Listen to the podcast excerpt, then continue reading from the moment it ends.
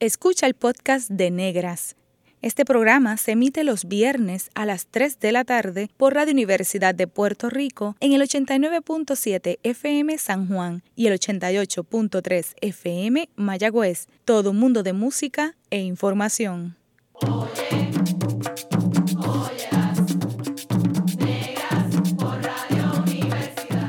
Cadena Radio Universidad de Puerto Rico presenta Negras, producido por Colectivo ILE, un espacio para visibilizar proyectos antirracistas y educar de forma crítica e informada sobre la negritud y la racialización.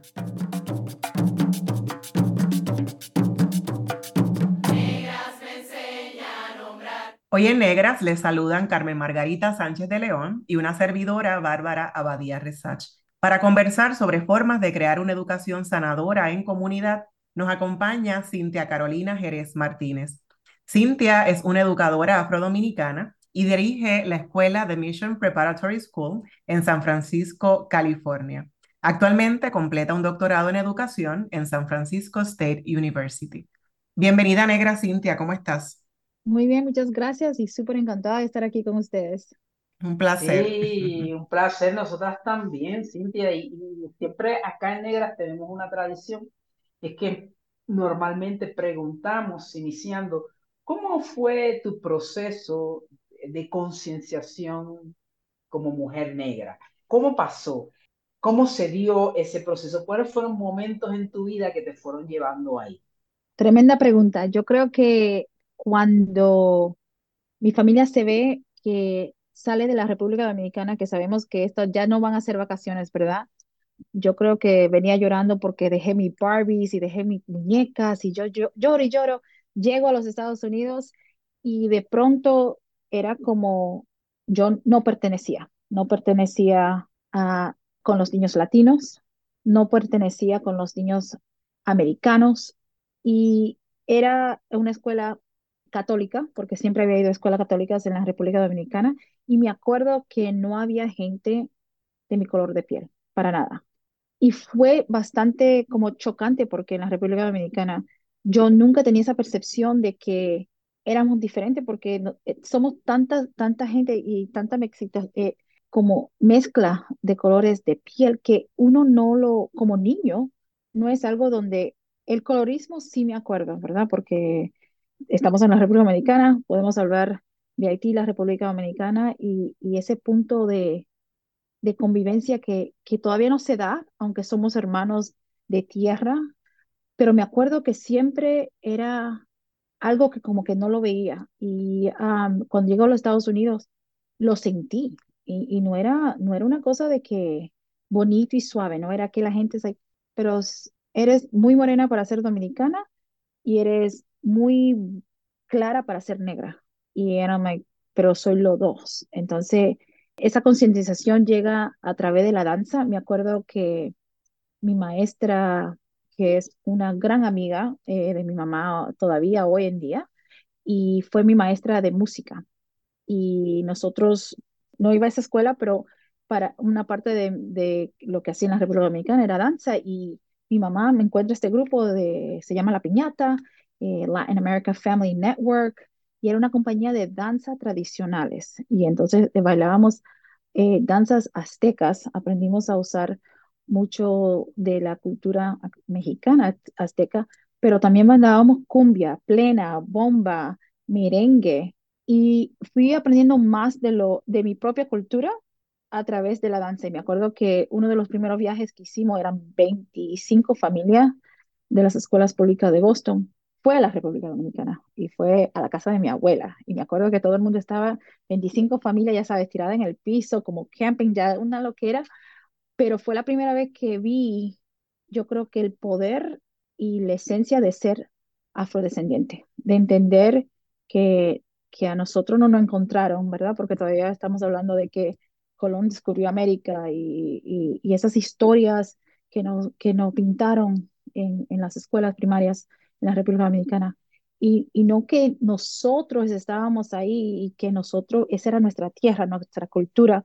Y me acuerdo que lo fui descubriendo en, ese, en esa esencia, en ese espacio, a donde vuelvo, cuando volvemos después, varios años después, me acuerdo que llevé muchos de mis amigos que eran, que estaban en la escuela superior conmigo y eran, fue una escuela superior muy importante en Boston. Fui a Boston Latin, me, eh, me gradué de una de las escuelas más viejas del Nuevo Mundo, la escuela más vieja del Nuevo Mundo de high school, eh, Boston Latin, 1635. Estamos hablando de los Kennedy, Washington, todo el mundo. Entonces, aquí me acuerdo que yo era una de las, éramos como cuatro dominicanos y los latinos éramos como un 6%. Anyways, mi mamá invita a mis amigas a que nos vamos a la República Dominicana de paseo y eran blancas. Mis amigas todas eran blancas, ¿no? Yo no tenía muchas amigas latinas porque no habíamos muchos latinos. Y me acuerdo que yo estábamos en la República Dominicana en esa, ah, pero ustedes vienen en tantos colores. And I'm like, I mean, ¿soy una, una cajita de crayola o qué fue? Um, pero eh, eso, eso fue, ¿verdad? Eh, eh, es, esa como esa imagen de que la gente todavía tenía una percepción diferente que yo me concienticé, I'm like, no, no, espérate, yo, yo sí soy afro, yo soy africana, yo soy afrolatina, yo me siento muy dominicana, sí, yo puedo ser, eh, yo soy esto, yo no, no es, no es como me pinta la gente, es como, como tú eres o de dónde vienes y ese, y ese orgullo de traer esas tradiciones, ¿verdad? Y de ser esa persona. Y creo que lo he, lo he seguido descubriendo a través de los estudios, a través de leer, de cultivar eso, de cultivar mi cultura, pero también de leer mucho en términos de las personas que no nos dieron acceso en, en la escuela superior o en la universidad los primeros años, porque, ¿verdad? En la universidad te, te dan los mismos libros, yo creo que de los colonizadores, y aquí vamos, y la historia de la que yo dije, ah, y nosotros pintados como que, ah, somos accesorios. Ah, no, señor, espérese, nosotros tenemos una historia, entonces empiezo a leer Bell Hooks, me acuerdo, Audrey Lorde, empiezo a leer todas esas gentes, James Baldwin, and I'm like, ya te sientes como que espérate, el conocimiento, ¿verdad? Y, ese, y esa pasión de, del aprendizaje, de tener esa experiencia de tu cultura, de tu gente, hay esa apreciación por, por quien tú eres como persona, que, que de verdad, like, you hasta los 16, 15, 16 años, nunca, ni por mi mente. Cintia, eso que no respondes a esa pregunta que, pues que, que da para tanto, ¿verdad? Eh, me hace pensar en, que estos son unos procesos de tránsito que estamos aprendiendo, que van evolucionando constantemente. Y, y tengo dos preguntas, pensando también en ese tránsito que, que ha forjado tu, tu reconocimiento y, como una persona afrodescendiente, visiblemente negra, etcétera, ¿qué les hizo moverse de República Dominicana a, Estados Unidos? Y han estado yendo y viniendo, o sea, que ha sido como ese vaivén. Eh, de República Dominicana a Boston, pero tú continúas en tránsito entonces hasta San Francisco, California. Entonces, ¿cómo ha sido tu experiencia en ese caminar en esos lugares? Como dice el poema, caminando, eh, el caminante hace camino andando. Pero una de las cosas que mi mamá, doctor en abogacía, muy buenos trabajos, mi papá es periodista, mis hermanos, los dos eh, nacen enfermos, uno con una enfermedad congenital del corazón y el otro es lo que se llama falsemia, que en muchos de nuestros países es una enfermedad solamente de afrodescendientes, ¿verdad? Pero en los Estados Unidos se manifiesta como lo que se dice sickle cell y es una de las enfermedades con más dolores del mundo, porque no es suficiente de que tú tengas esta enfermedad, esta, esta anemia eh, en la sangre, el dolor, que es lo que yo creo que más me duele a mí ver de ellos. Entonces mi hermano, estaban haciendo unos tratamientos en la República Dominicana, el pediatra dice, mamá, mira, no está, no está bien. Entonces este, este, este proceso lo deberían llevar a los Estados Unidos. Mi mamá, gracias a Dios, tenía visa, eh, siempre viajaba, viajaba, me acuerdo que ella era en ese entonces abogada para una compañía suiza. Gracias a Dios teníamos los medios, ¿verdad? Y los fondos de, de viajar, siempre viajaba, mi, mi, abuela vivía en los Estados Unidos, mis tíos, mis primos, ah, pero nosotros siempre nos habíamos quedado en la República Dominicana, teníamos nuestra vida, nuestra cultura, nuestras escuelas, nuestros amigos, pero ya mi hermano hace varias gravedades enfermedades graves y entonces mami decide que nos vamos. Pero estábamos viajando mucho y como eran mis hermanos que estaban enfermos, entonces a veces me quedaba yo, después venía, venía yo y había muchas eh, interrupciones. En nos mudamos, decidimos mudarnos mamá, mis hermanos y empezar de cero en los Estados Unidos, ¿verdad? Gracias a Dios, mami tuvo la oportunidad de comprar su casa y eso por, porque tenía su dinero ahorrado en pesos, ya tú sabes, a cambiarlo en dólares, para comprar esa casa con todos los afanes del mundo, pero darnos nosotros esa oportunidad. Llego a Boston y mis hermanos, imagínate, yo, yo pasé cumpleaños, eh, navidades, veranos, todo en el hospital. He tenido esa experiencia, siempre de estar en, ese, en, esos centros médicos y también la abogacía que se necesita para entender a los doctores o que los doctores entiendan una enfermedad que es con síntomas de dolor y, y, que ellos a veces no se pueden explicar qué está pasando o qué pasó con la sangre y que, qué está, que las dietas, todas esas cosas. Um, so, gracias a Dios, sí pudimos llegar a Boston, vivimos ahí ya muchísimos años. No me fui hasta que mi hermano más grande fallece, tenía unos años que falleció, pero toda una vida en, en Boston, donde cultivé buenas amistades, pero también el dolor de perder tus amigos, tu familia. Tú sabes, yo me iba, me acuerdo que mi familia es bien cercana, entonces nos íbamos de la capital al norte eh, casi todos los fines de semana, a donde mi tía abuela, y, y era lo más feliz del mundo. Mucha playa, mucha comida buena, mucho, mucho amor de familia. Llegar a, Boston, a, tú sabes, todos los días es diferente. A mamá trabajar dos, tres trabajos. Cuando llegamos a Boston hicimos una vida totalmente diferente, ¿verdad? Éramos, yo era la traductora, yo creo que como muchos niños latinos, cuando aprendemos inglés más rápido que nuestros papás, te vuelves la traductora de de los problemas de la gente grande, porque tú no sabes ni lo que estás traduciendo. Sabes que hay que traducir y, y, que hay que hacerlo bien, porque cualquier cosa, si se lo dices mal al doctor o no lo explicas bien, también te riesgo de, de la salud de tu hermano. Y, y, aprendí mucho, ¿verdad? Yo creo que esos valores de, de que éramos una familia muy pequeña también eh, aquí en los Estados Unidos me, me ayudó a, a entender ahora como principal cómo ayudar más a mis familias, ¿verdad? Porque hay cosas que yo entiendo de mis estudiantes, es ser la traductora, ser la persona que ayuda a, a ver qué es lo que está pasando, a resolver los problemas de adultos, porque tú eres la persona que puede defender, sea por escrito o por teléfono, a tu familia. Entonces, mucho de eso pasa por muchísimos años. Después doné médula a mi hermano, hicimos un trasplante de médula a ver si esos dolores terminaban, porque sabemos que ese cosa viene de, la, de las células madres, entonces ese trasplante de esta cédula iba a ser eh, gloria a Dios, lo, lo más importante eh, no resultó así. Y el, mi hermano fue uno de los primeros que en Dana Farber por muchísimos años fue como ese producto de qué se puede hacer para un niño que esté pasando con estas condiciones graves. Ahora, una de las cosas que sí siempre me ha dejado mi hermano como legado es que hay que siempre tratar algo nuevo. Aquí uno no se rinde, mientras el cuerpo tenga vida hay que buscar la solución, hay que darle para adelante, hay cosas que siguen pasando, cosas que van bien, cosas que van mal, y yo creo que eso también lo he llevado mucho en mi vida, ¿verdad? Entonces, eso fue parte de lo que más me dolió de irme de la República Dominicana, ¿verdad? Era esa parte de que tú dejas lo que conoces a una aventura de, de quién eres o no eres. Ay, eh, Cintia, no sabes cuánto te agradecemos y, y, respetamos todo lo que nos has compartido desde el alma eh, y te abrazamos. Y bueno, desde ahí tú nos has contado lo que es la tragedia y a la misma vez la oportunidad y la alegría del proceso de diáspora. Es un éxodo eh, de dolores, pero que también va sumando eh, algunas alegrías que tú vas compartiendo con, con otra gente. Ese, ese, ese lo que tú has hecho con esa vulnerabilidad es que te ha dado herramientas para trabajar con otras personas y eso, eso tiene una potencia, un valor eh, increíble, Cintia. Te, te, agradecemos ese testimonio.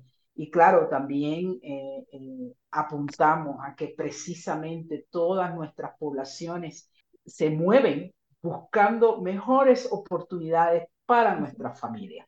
Es una desgracia cerrar la frontera, ¿verdad? Que no haya puentes más eh, eh, amplios y abiertos de lado a lado, porque ahí es donde está nuestra riqueza.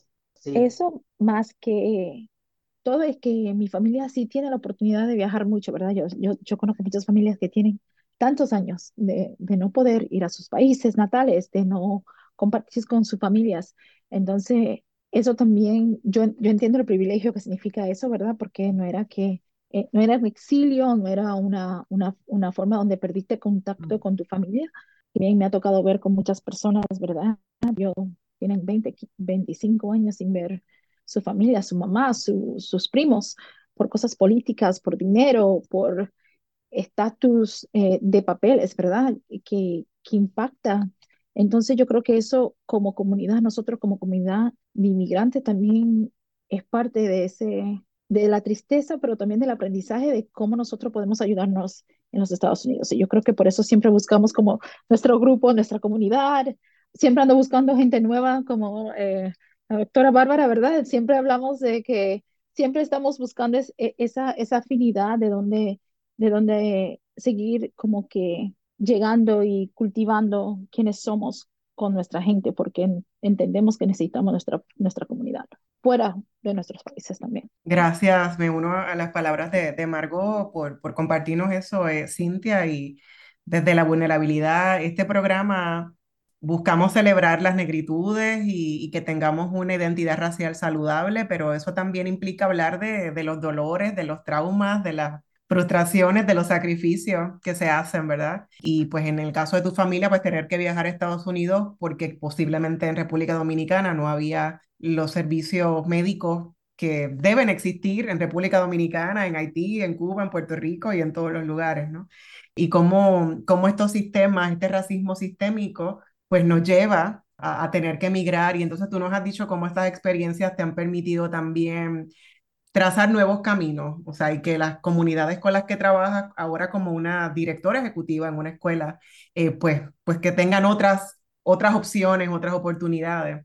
Y sabemos que también eso es, es un reto muy grande. Y, y bueno, como, como directora ejecutiva de la escuela de Mission Preparatory School en, en San Francisco, California, que está justamente en la misión, un área muy particular de, del centro de San Francisco, contribuyes a fortalecer los conocimientos, las capacidades y las destrezas de los estudiantes eh, desde kinder hasta octavo grado con el objetivo de que puedan adquirir la mejor educación posible, ¿verdad? Y que tengan mejores alternativas de futuro.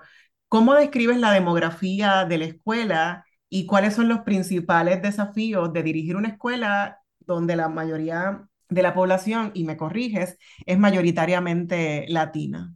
La escuela, lo, lo bello y también lo difícil de la, eh, de la institución es que la institución es lo que se llama un distrito. So, yo soy la superintendente de un distrito de una sola escuela. So, en este espacio pasa toda la magia y todos los desafíos de un distrito grande, ¿verdad? Entonces, cuando estamos hablando de destrezas, no solamente estamos hablando de las destrezas que le estamos ayudando a los estudiantes, pero también a cultivar una cadre de maestros de ayudar a los padres a entender un sistema educacional que tal vez no sea tradicional, tradicionalmente lo que ellos eh, tenían en sus países, algo totalmente diferente, saber que estamos compitiendo con un sistema educacional que no está eh, celebrando, o verdad, no, no se enfoca en las en celebrar a los niños que no son exactamente anglosajones o de clase media o, alta, um, y sabiendo con, con, todo eso que es, conlleva ser del día a día donde haya salud para nuestros estudiantes mental, física, social, donde los niños eh, sean niños, ¿verdad? Porque muchas de las veces los niños también son cuidadores de sus hermanos más pequeños o son personas que, como te dije, están traduciendo para sus padres, porque tenemos muchos padres que no hablan el lenguaje eh, más usado para, ¿verdad? En esas instituciones donde ellos, sea en el doctor o, en, o para buscar ayuda o en el trabajo, ¿verdad? Entonces el lenguaje también significa tener eh, un poder, un estatus, ¿verdad? Ten, manejar bien el inglés o no manejarlo bien. ¿Qué significa eso? Entonces en este plantel donde tenemos tantos niños latinos, tenemos también muchos niños filipinos, sabemos que, y asiáticos, porque sabemos que en, en la misión también tenemos una población bastante amplia de la comunidad asiática. ¿Cómo intentamos hacer todo eso. Yo creo que lo hice mejor el cuadro que tenemos afuera. Tenemos un mural precioso de eh, in que es eh, el rally de los de los eh, migrantes que eran que trabajan en los campos, que eran filipinos y eran latinos y no tenían el mismo lenguaje, ¿verdad? Y decimos que todos subimos o caemos juntos. Entonces, eso, ¿verdad? Es lo que de verdad tratamos de decir con unificar como comunidad. Nosotros vamos a crecer juntos o vamos a seguir cayendo juntos, porque la colaboración, la entrega que se le da entre los padres y los niños, lo que estamos cultivando es para darles a esos niños la base de decir, yo como persona sé que valgo, yo sé que soy importante, yo sé que me quieren, yo sé que me valoran y yo sé que puedo llegar, ¿verdad? Que yo tengo esas aptitudes para llegar. Y eso lo hacemos no solamente con lo académico, lo, hacemos con la música, con el arte, con la danza, con dándole también oportunidades de crecer como persona. ¿Qué, qué te encanta? Yo, una de las cosas que más me gusta como eh, escuela es que yo abro la puerta de mi oficina y tengo a 500 estudiantes de la edad de 4 años a, 10, a como 14, pero parece que tienen 25, porque si tú hablas con un niño de aquí, de primer grado, son mini ejecutivos. Usted sabe, ellos tienen sus aspiraciones, tienen sus sueños, tienen cómo quieren hablar, tienen, tienen tanto que decir. Y una de las cosas es que los niños son su, propia, su propio mundo. Entonces, cultivar eso, cultivar esa como habilidad a crear, a soñar, ¿verdad? Para mí es lo más importante como educadora, porque esos sueños son lo que le van a llevar con curiosidad, con orgullo, a ser la persona que ellos quieran ser. Y nosotros lo que estamos aquí es para darles esas herramientas. Entonces, eh, con una colaboración de respeto, ¿verdad? De perseverancia, hablamos mucho de eso, de comunidad también y enfoque, porque también sabemos que hay muchas cosas que pueden descarriar a un niño, eventos familiares, eventos en la comunidad que pueden cambiar la vida a un niño de un día a otro, pero nosotros estamos tratando de cultivar un espacio sano, un espacio donde ellos se sientan querido y protegido para que ellos puedan ser esa persona que quieren ser y se sientan valorados en este espacio, ayudarle a ellos a cultivar su identidad, a cultivar su lenguaje, ¿verdad? Soy una escuela que eh, solamente es en inglés solamente, pero sí eh, hemos cambiado mucho en los últimos tres años que he estado aquí, este es ya mi tercer año, en celebrar la identidad, que eso no se hace aquí. Y nunca lo entendí porque estamos en el mission y digamos, ¿cómo que no vamos a celebrar ser latinos? ¿Cómo no vamos a celebrar el ser negros? ¿Cómo no vamos a celebrar todas esas cosas y es la belleza de tantas culturas que están cerca de nosotros? ¿Cómo no vamos a celebrar eso? Y, y, y sí se ve el cambio de los niños que se sienten que ese es parte de su comunidad y parte de su hogar. Y hay un discurso, hay una narrativa política, ¿verdad? De que las escuelas eh, pública eh, es buena, eh, es excelente, es igual para todos. Y sabemos que, esa narrativa pues se quiebra con, lo que tú, con lo que tú nos estás diciendo. Entonces, no solo se quiebra, sino que tú nos estás diciendo que la educación pública y formal puede generar un daño significativo en mucha de nuestra niñez de las diversidades étnicas y raciales, eh, particularmente de las personas racializadas no blancas. Entonces, siendo así, siendo que esta escuela en general, la escuela formal, deforma a los estudiantes, ¿cómo podemos crear una educación pública y una educación en general sanadora, restauradora y liberadora?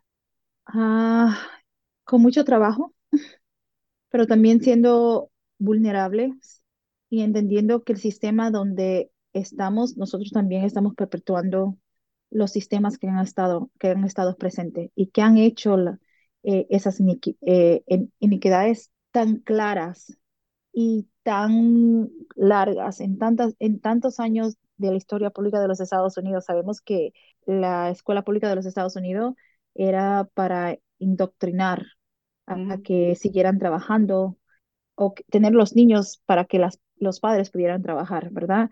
Y estamos hablando de cómo esa socialización de indoctrinar a tener eh, no, no médicos ni, ni gente que, que estuvieran pensando de nueva idea, eran gente que se le pagara poco y que pudieran hacer el trabajo por menos dinero, ¿verdad? Y ese sistema socialista que creíamos que estábamos dando, ¿verdad? Que estábamos dando un servicio público bueno, nunca fue de verdad la base de los Estados Unidos.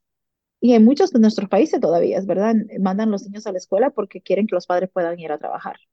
Y no, entonces, ¿cómo hacemos, cómo hacemos el cambio? Eh, escuchando a nuestras familias, entendiendo qué está pasando con nuestros estudiantes, no solamente durante las horas escolares, es brindando apoyos y maestros que se vean como nuestros estudiantes, que es cosas muy diferente a lo que los sistemas públicos, ¿verdad?, están acostumbrados. Creo que una de las cosas que sabemos es que nosotros perdimos en, cuando Brown versus Board of Education, que es uno de los casos más grandes de los Estados Unidos, donde dijimos que íbamos a dar igualdad en la educación, perdimos a los maestros afrodescendientes y afroamericanos, perdimos a los principales, perdimos a los superintendentes, porque a ellos no se le dio el trabajo cuando estaban eh, haciendo, diciendo que las escuelas le iban a, a, juntar, iban a juntar a los niños de raza, pero no me trajeron a mi maestro, no me trajeron a mi principal, me pusieron a mí como una persona negra en una escuela blanca que con mejores eh, con, con, un mejor edificio, pero sin mi grupo de apoyo, sin una persona que se pareciera a mí. Y mucha gente perdió su trabajo. Estamos hablando muchos educadores de, de alto rango perdieron sus trabajos y perdimos toda, toda una generación de educadores y todavía estamos, ¿verdad? En, muchos de los estados todavía se están peleando donde necesitamos traer más educadores de colores, necesitamos más, eh, eh, más eh, mayoría global, que, son, que, que, somos nosotros, la comunidad negra que, o la comunidad no blanca, que sean educadores, pero el miedo todavía existe a de que esto va a volver a pasar, voy a volver a perder mi trabajo, voy a volver a perder mi casa. ¿Qué va a pasar otra vez donde a mí me van a empujar o me van a echar afuera? Ahora mismo lo que está pasando es que se está politizando el aprendizaje y, los libros que se están, hasta los libros que se están leyendo. Estamos diciendo, vamos a, a jugar política con la realidad de una historia, ¿verdad? Estamos diciendo, vamos a jugar política y sacar todos estos libros porque la, eh, no va de acuerdo a la historia que quieren tener de lo que verdaderamente pasó, ¿verdad? No queremos hablar de la esclavitud que pasó en los Estados Unidos o cómo se esclavizaron personas en los Estados Unidos, que es un crimen a la humanidad, porque eso le va a dar, eh, le va a herir a los sentimientos a personas que no tuvieron, que son descendientes. eso, eh, espérame, ¿qué? Y le estamos diciendo a los maestros, te vamos a meter preso, te vamos a quitar tu licencia, te vamos a quitar tu trabajo por enseñar la historia de lo que pasó. Entonces, ese miedo todavía sigue y yo creo que una de las cosas que nosotros, como una escuela pública, pero charter, que es basada a lo que los padres quieren, ¿verdad? Eh, la escuela está establecida al concepto de un grupo de padres de la comunidad de Mission, que dijeron hace 10, 12 años ya, 13 este año. Eh, nosotros queremos una escuela donde se enfoque nuestra comunidad, ¿verdad? Estamos hablando de comunidades centrada en no entender que necesitábamos buenos maestros, necesitábamos educadores que se, que se reflejaran a la comunidad, que fuera un día extendido, que fuera un año eh, de escuela más largo, cosas que muchas de las escuelas cercanas a nosotros no hacen o programas que no se dan, ¿verdad? Que estuviéramos arduamente trabajando a que los niños todos antes del tercer grado supieran leer, que sabemos que es una de las estadísticas y las datas más importantes, que si el niño está leyendo eh, a nivel del grado, en tercer grado, reduce el índice donde ellos dejen la escuela en high school o de, en la escuela superior, salgan de una escuela superior, pero también que vayan a la universidad.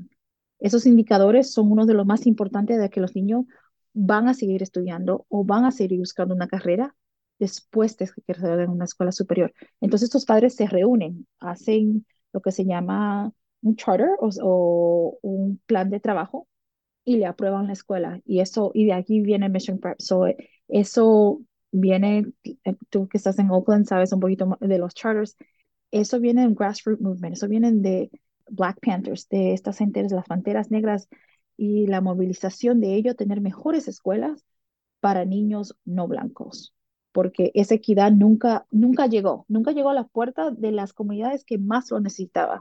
Eso de tener una infraestructura, un edificio con buenas condiciones, no es todo lo que vale, lo que vale es dónde quedaron los maestros que se parecen a mí, mm. dónde quedó el, dónde quedó el principal, dónde quedó ese personal que, me, que era mi apoyo y traer eso otra vez es específicamente una de las cosas que nosotros como comunidad Mission Prep no enfocamos. Aquí yo tengo trabajando con nosotros y en comunidad un 90% de personas que son padres de la escuela, que son los maestros, que son los, eh, los directores, que son, nacieron aquí en el Mission también.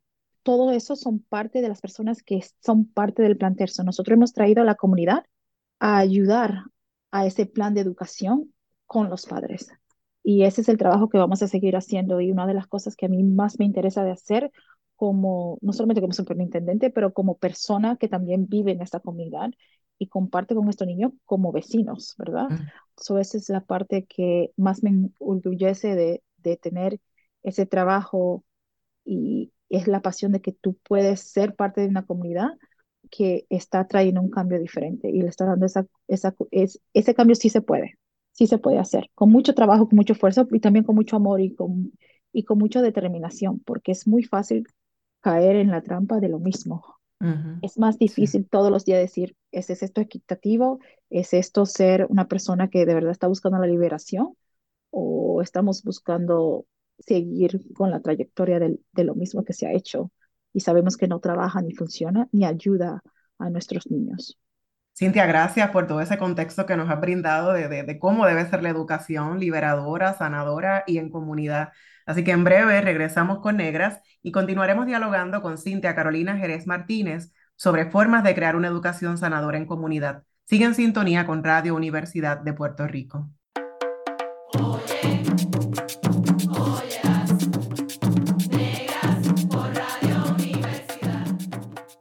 Está escuchando el podcast de Negras. Este programa se emite los viernes a las 3 de la tarde por Radio Universidad de Puerto Rico en el 89.7 FM San Juan y el 88.3 FM Mayagüez. Todo mundo de música e información.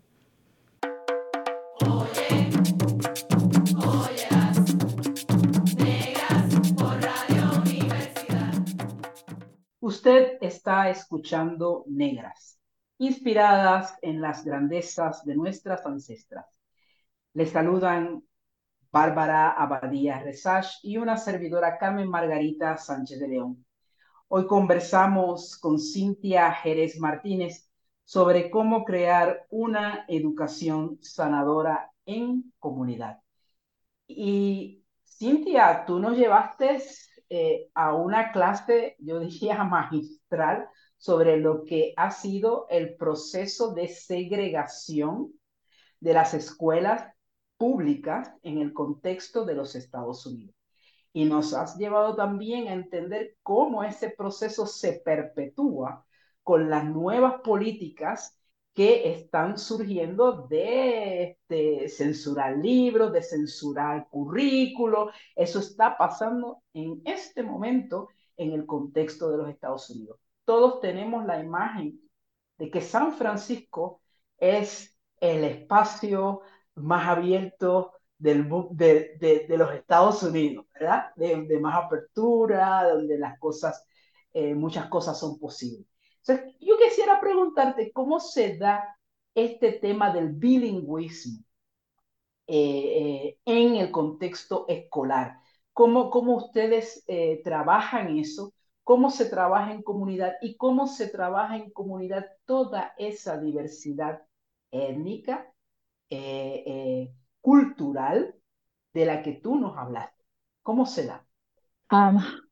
con mucho énfasis al respeto, eh, se da con, con el cariño también de, de saber que cada cultura cultiva algo de sus ancestros y que también en cada cultura hay cosas que han pasado, ¿verdad? Y que siguen pasando, donde tenemos que abordar temas de cómo crecemos o cómo dejamos, eh, tú sabes, en la cultura latina puede ser el machismo, en la cultura asiática puede ser, tú sabes, el estereotipo de ser eh, lo que se llama minoría modelo.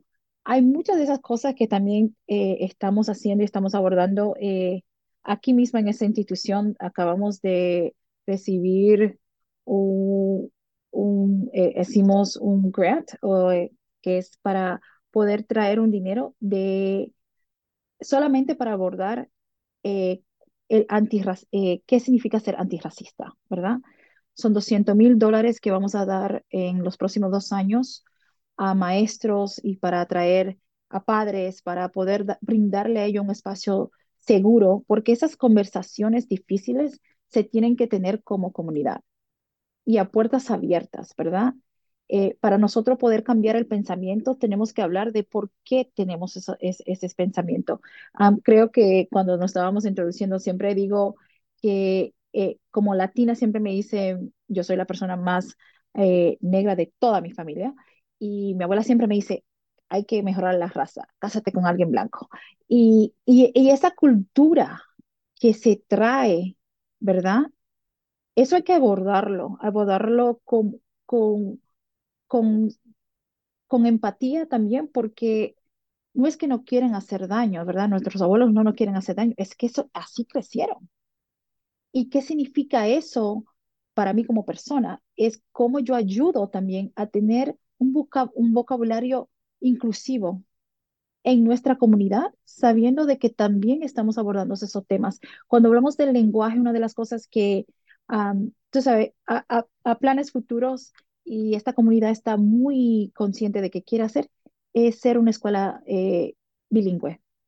No tenemos ahora mismo ni el espacio ni los recursos porque eh, no sé si saben, pero en, California cambió mucho las, las leyes de, para maestros que son bilingües y para poder dar esas clases y, y traer la cultura y traer el idioma, se tiene que trabajar más, no solamente ser maestro titular, pero también tener una certificación adicional, que es otra barrera a muchos de nuestros hispanos parlantes, ¿verdad? Que tienen que coger todos estos exámenes para ser maestro, también ahora tienen que probar que también pueden enseñar eh, su lenguaje nativo. Entonces, una de las cosas que nosotros también estamos trabajando es cómo traemos clases, cómo traemos ah, eh, culturas, personas que puedan ayudar a nuestros estudiantes a sentirse orgullosos de su lengua materna, ¿verdad? Sea inglés, sea, eh, no, sea español o sea portugués también, sea vietnamés, sea mandarín, cualquier lenguaje que sea étnico a ellos, cómo nosotros podemos celebrar eso como comunidad y dar esas oportunidades a los padres de poder seguir enriqueciendo la, la comunidad, trayendo y aportando sus conocimientos. Es algo que estamos trabajando eh, juntos, pero también Sabemos que eso significa no pedir a que nuestros padres hagan eso gratis, ¿verdad? Entonces, este dinero nos va a ayudar a poderles pagar eh, y, hacerlo a ellos expertos, ¿verdad? Para que ellos puedan seguir compartiendo. Sabemos que muchos padres, si van a tener un taller en la, en la tarde o en la noche, para ellos poder participar, necesitan tener a alguien donde los niños estén seguros y traer tú sabes, gente que puedan eh, servir como cuidadores, que podamos servir una buena cena.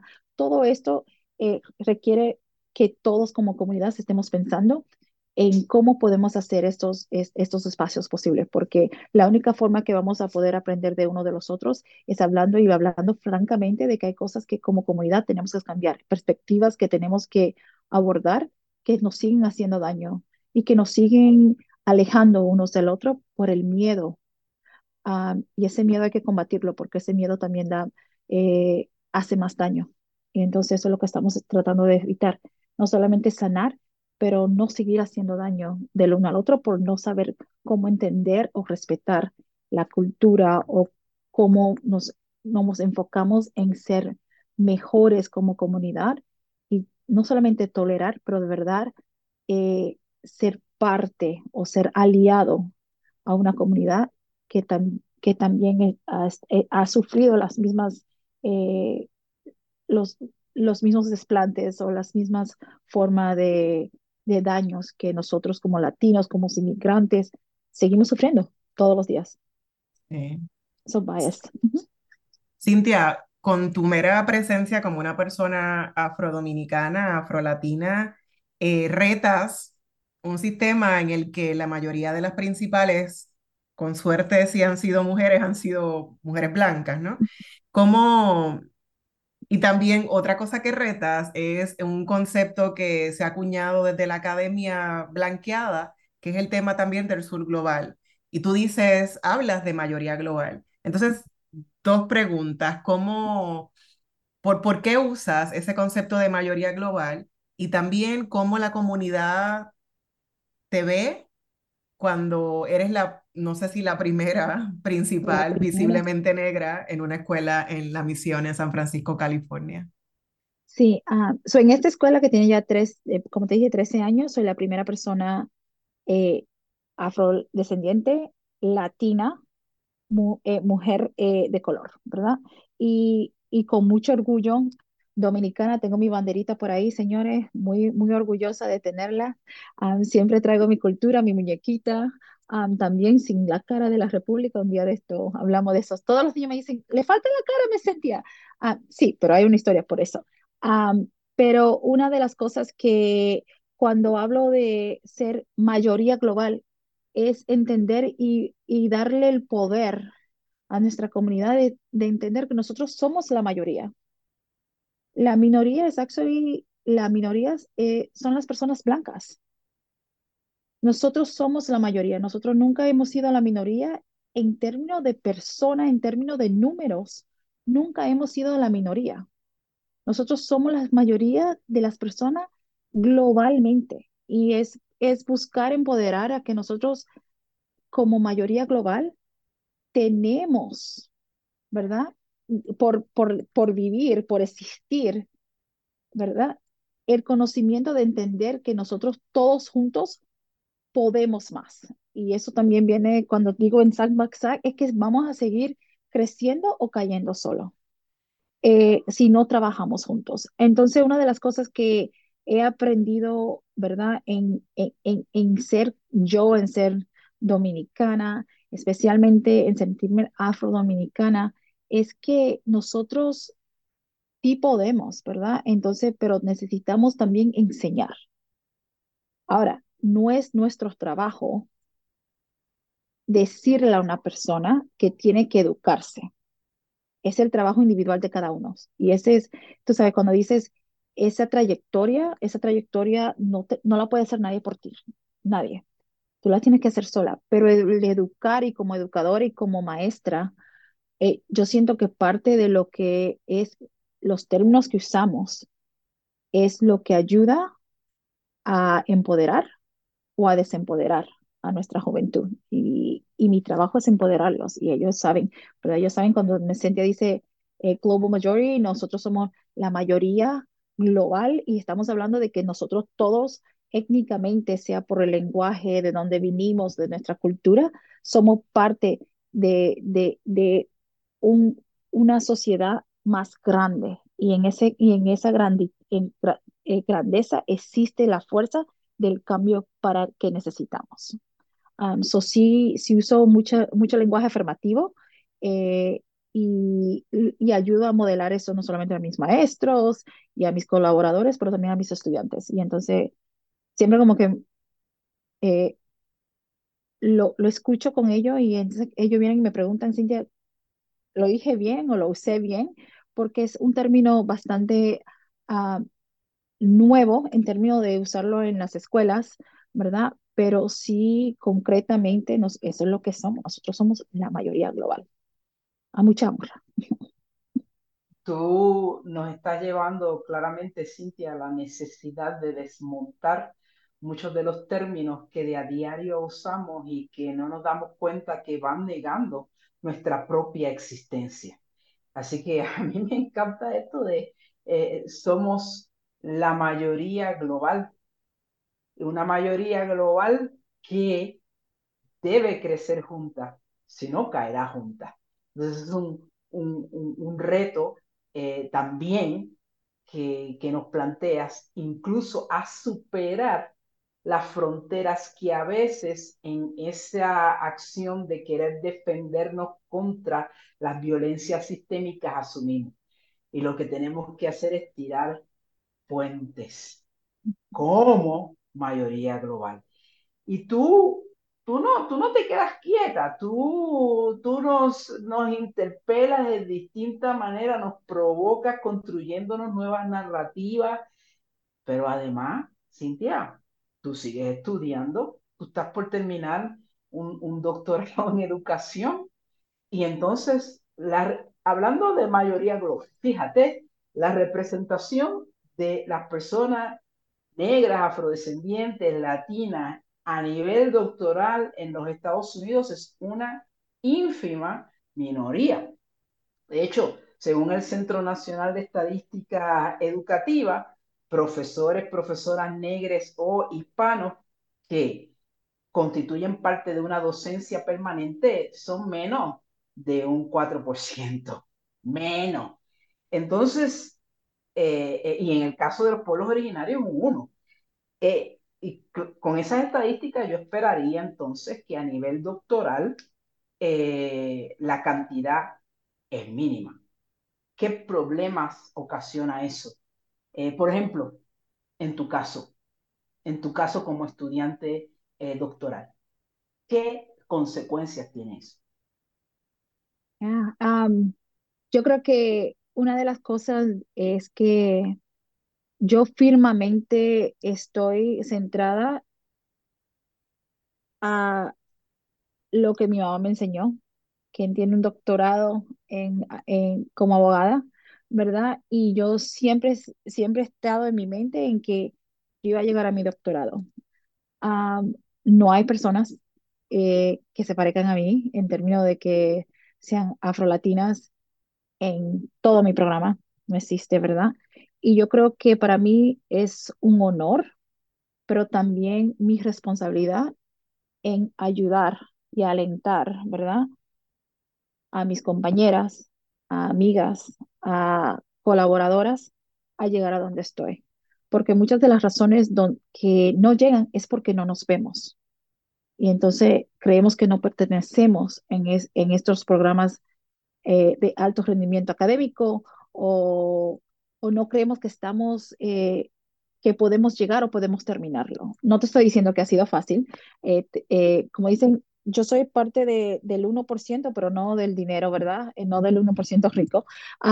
pero so, hay que ver cómo lo haces en términos de cómo lo pagas, en términos de cómo haces el tiempo, porque si es mucho tiempo, cómo te dedicas, cómo te esfuerzas cómo ayudas y alientas a otras personas, ¿verdad? Porque eh, eh, gracias a Dios tengo un, en un modelo donde somos un grupo y soy una persona que, como dice, siempre ando buscando comunidad y yo digo, aquí todo el mundo se va a graduar y se gradúa todo el mundo. Yo no sé cómo vamos a hacerlo, pero ahí llegamos en mayo. pero algo de lo que estoy consciente es que parte de la responsabilidad que tengo en, es que yo, es para, es un privilegio que yo llegué y yo lo entiendo. Y el privilegio lo digo no como que no me lo merecía, porque lo, he trabajado mucho, he trabajado mucho en mi carrera, en, ser parte de esta comunidad, pero sé que no todos, no todos tenemos el tiempo tal vez o tenemos el apoyo, ¿verdad? Yo, yo tengo mucho apoyo de mi comunidad, mi comunidad me está ayudando eh, como parte de mi salario a pagar la universidad que no mucha gente sabe negociar, no muchas mujeres saben negociar un contrato donde eso es parte de, mi contrato, ¿verdad? Entonces yo no tengo que pensar específicamente en lo económico, tengo que pensar en mis libros, tengo que pensar en todas esas otras cosas, pero es una ayuda que muy pocas personas saben cómo manejarla en una oferta de trabajo. y no solamente como mujer, obvio que también ganamos muchísimo menos que, que, los hombres en los Estados Unidos en muchas de nuestras mismas carreras ah, y con la misma educación, pero también en cuando estoy ahí, ¿qué hago para poder ayudar a que más mujeres lleguen? Y una de las cosas que estoy trabajando es, es eh, ayudando en programas que están haciendo eh, para atraer a más mujeres y hablando a través de diferentes escuelas y diferentes organizaciones, incluyendo ALAS, que es la, la Asociación de Latinos y Asociación de Latinos Superintendentes y Administradores de los Estados Unidos, a cómo traer más mujeres a solamente, no solamente la superintendencia, pero también a terminar ese doctorado. Y eso es algo de lo que me estoy enfocando mucho porque sabemos que si hablamos como comunidad, si no podemos comunicar, si podemos dar eh, los recursos, es, hay más tendencia a atraer a más personas a estos programas, porque los programas están ahí, lo que, lo que no tenemos son las oportunidades de llegar a ellos, o los recursos, o, o cómo manejarlo, porque solamente la aplicación es todo un proceso, ¿verdad? Y eso esas son las, esas son, tú sabes, las, las puertas que se cierran para muchas personas cuando el proceso se hace tan difícil. Me gustaría que la audiencia tuviera la oportunidad de conocer un poco más de tu trabajo de investigación. Utilizas las teorías de feminismo negro para pensar en ese liderazgo educativo que llamas comadre. Eh, entonces, ¿de dónde surge? ¿Qué, qué, qué, qué plantea tu, tu, trabajo de disertación doctoral? Sí, no sé, como dominicana siempre usamos la, la, palabra comadre, ¿cómo está usted? Y todo el mundo es comadre. Pero las comadres o las madrinas, ¿verdad? Eh, que es un término de respeto, son esas personas que, comadre, necesito que me ayuden en cualquier cosa, y sea el cumpleaños de tu niño, o sea la ropa, o sea, eh, tú sabes, el problema que tengas donde sea.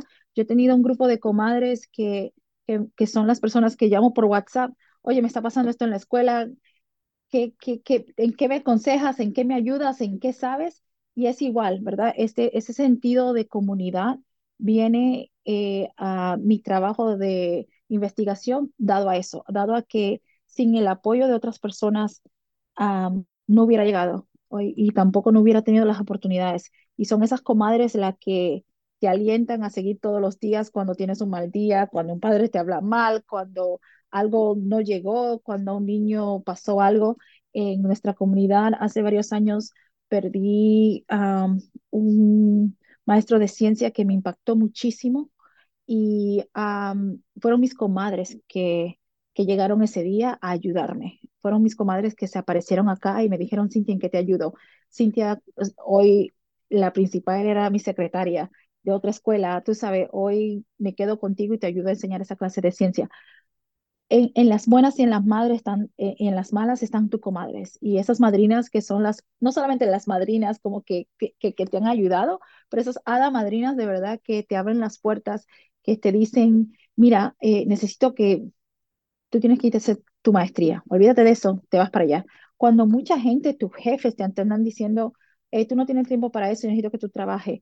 Son esas, esas madrinas, esas comadres que te alientan a, a, arriesgarte, ¿verdad? Porque si es un riesgo que te rechacen, siempre hay el riesgo de que te rechacen, siempre hay un riesgo de que no te salgan bien las cosas, pero el riesgo tomado son experiencias ganadas. Entonces, ese es, ese es, el sentir de, de dónde vengo con eh, buscando la teoría de feminismo negro, es la, eh, la ética de, de, de, ayudar, de ser, eh, de estar ahí, de proteger, también de no hacer daño. Todo eso viene en esa, en esa ética y, metodología que estoy usando, es como, como comunidad podemos centrar el, el querer eh, ayudar y no hacer daño y también en fortalecer esas, esas, esos lazos como comunidad. Las comadres para permanecer juntas y triunfar. ¿Qué sueña Cintia? Yo sueño en que tengo una estudiante en cuarto grado que cuando la conocí hace dos años, eh, me dijo, eh, Cintia, yo voy a ser, tú me vas a ayudar a ser directora. And I'm like, en 25 años, yo sueño en ver esa niña que ahora mismo está en cuarto grado, ser la directora de esta escuela. Um, hay algunos sueños que se me han hecho realidad, pero hay muchos que yo creo es que, que nosotros sí podemos cambiar la educación y que estamos educando a los futuros presidentes todos los días, a los futuros empresarios, a que podemos reírnos en la escuela, en que podemos disfrutar esa niñez y ser parte de la niñez de estos niños en una forma sana. Sueño que eso sí se puede hacer realidad, que hay los recursos, hay los valores y hay el empeño, pero sí sabemos que significa trabajar y trabajar duro. Y un día de estos sueño estar en mi playita, en la República, que es lo que más me gusta en la vida. Eh, mi playita de Sosúa, Dios que me la cuide mucho. Como dicen, eh, compartiendo con mi familia y un día tal vez ayudando a que mi propio país siga enfocándose en la educación, que sabemos que es la, es la plataforma para un cambio social y no solamente un cambio, eh, pero un cambio de verdad permanente en esos sueños. Gracias, Cintia, por todas estas lecciones que nos han dado y por compartir con nosotras tus sueños. Como siempre, agradecemos al personal técnico de Radio Universidad por su apoyo en esta edición de Negras. No olviden sintonizar Negras el próximo viernes a las 3 de la tarde. Feliz viernes a todos. Cadena Radio Universidad de Puerto Rico y Colectivo ILE presentaron Negras, asumiendo nuestro justo rol como forjadoras de cambio. Acaba de escuchar el podcast de Negras le invitamos a que nos sintonice los viernes a las 3 de la tarde por Radio Universidad de Puerto Rico en el 89.7 FM San Juan y el 88.3 FM Mayagüez. Todo un mundo de música e información.